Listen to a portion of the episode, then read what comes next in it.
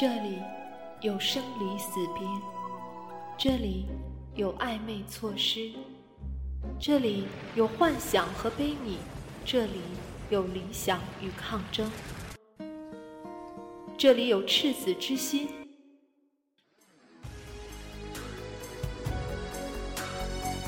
这里有大丈夫之勇。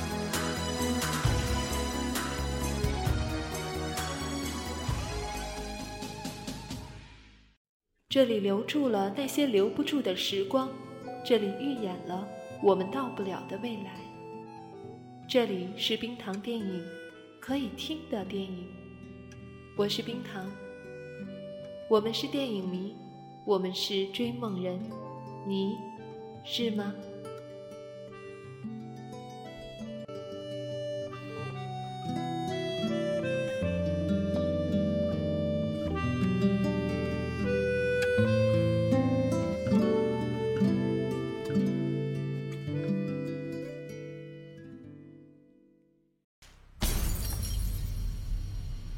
你不知道生活在什么时候就改变了方向，你被失望拖进深渊，被疾病拉进坟墓，你被挫折践踏的体无完肤。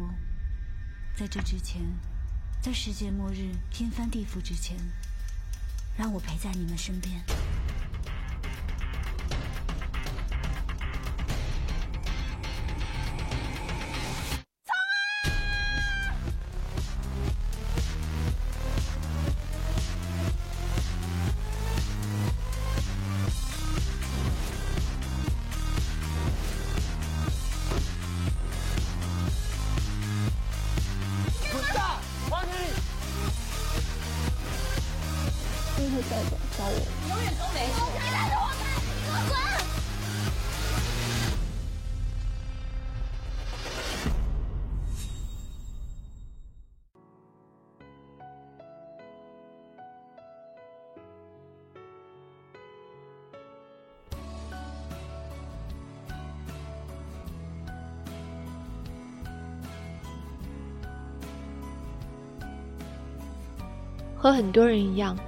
我在几年前也很瞧不起他，觉得他个子矮、伪娘、庸俗，写的东西浅薄无聊，没有男子汉气概，从来不对令人震惊的现实抗议，抄袭还无止境用成王败寇的辩解。但是后来，我慢慢才感受到，他是一个无比精明，有着明确的目标和野心，非常努力。有着高精神力和商业才能，并且可以以最快速度舍弃无数文人视之为生命的清高身段的人。无数人喜欢拿他与韩寒比较，事实上，韩寒的日子无疑更幸福。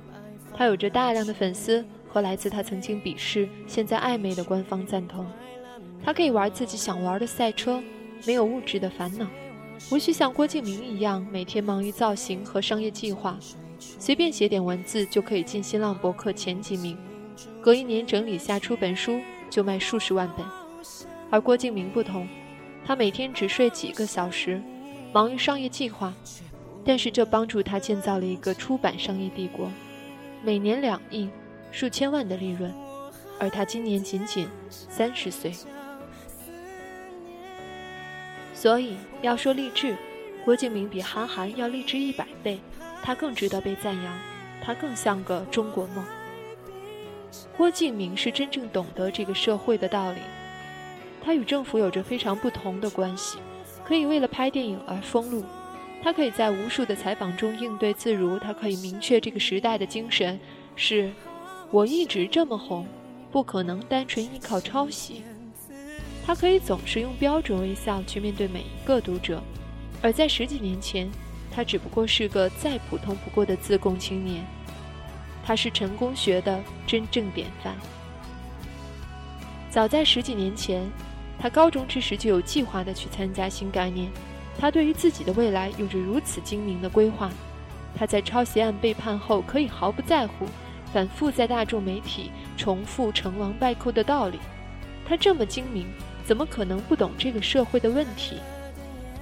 华东师范大学副教授黄平曾评价他说：“他醒过来了，但他发现装睡能带给他更多的钱，更大的成功，所以，他装睡。现在回想起来，曾经指责他的那些言论有多么可笑，完全是忽悠我们普通大众用的。我敢肯定地说，这部电影必然会和他的小说一样肤浅、无聊、烂到爆，但是票房也必然会好到爆。这是无论如何怎么骂都没法改变的。他已经成功的成为了郭导，甩开了所有的批评和嘲笑，安心的睡在超过一千平方米别墅的大床里。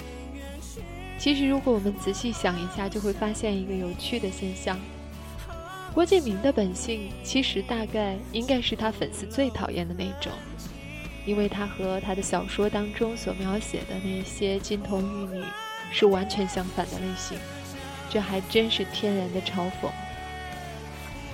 但是能让电影院里的每个观众安然享受对于自己智商的巨大侮辱，这才是郭敬明真正令人佩服的一点。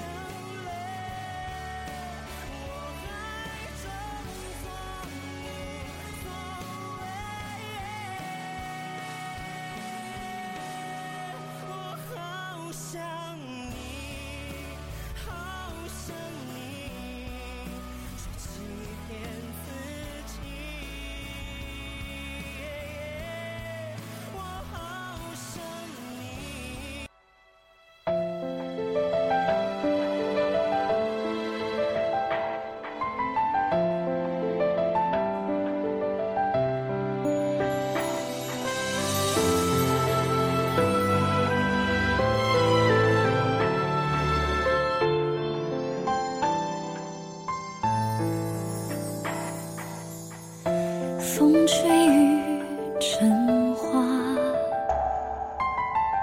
时间追不上白马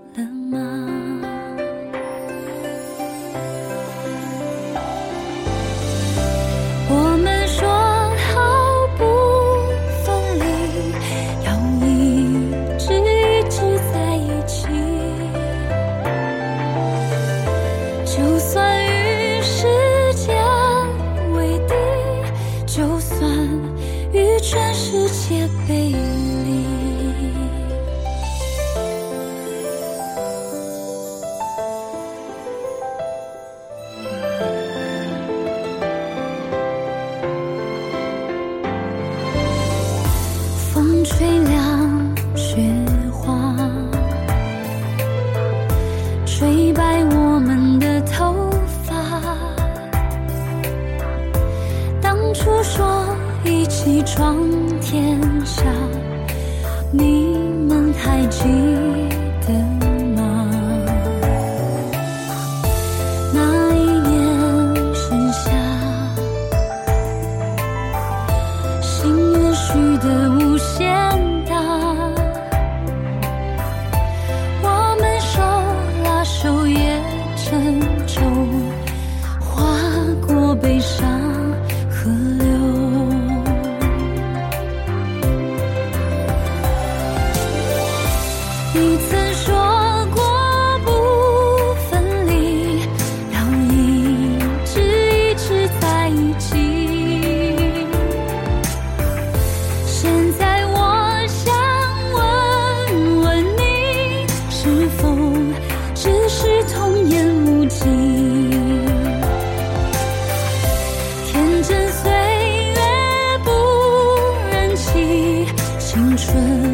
荒唐我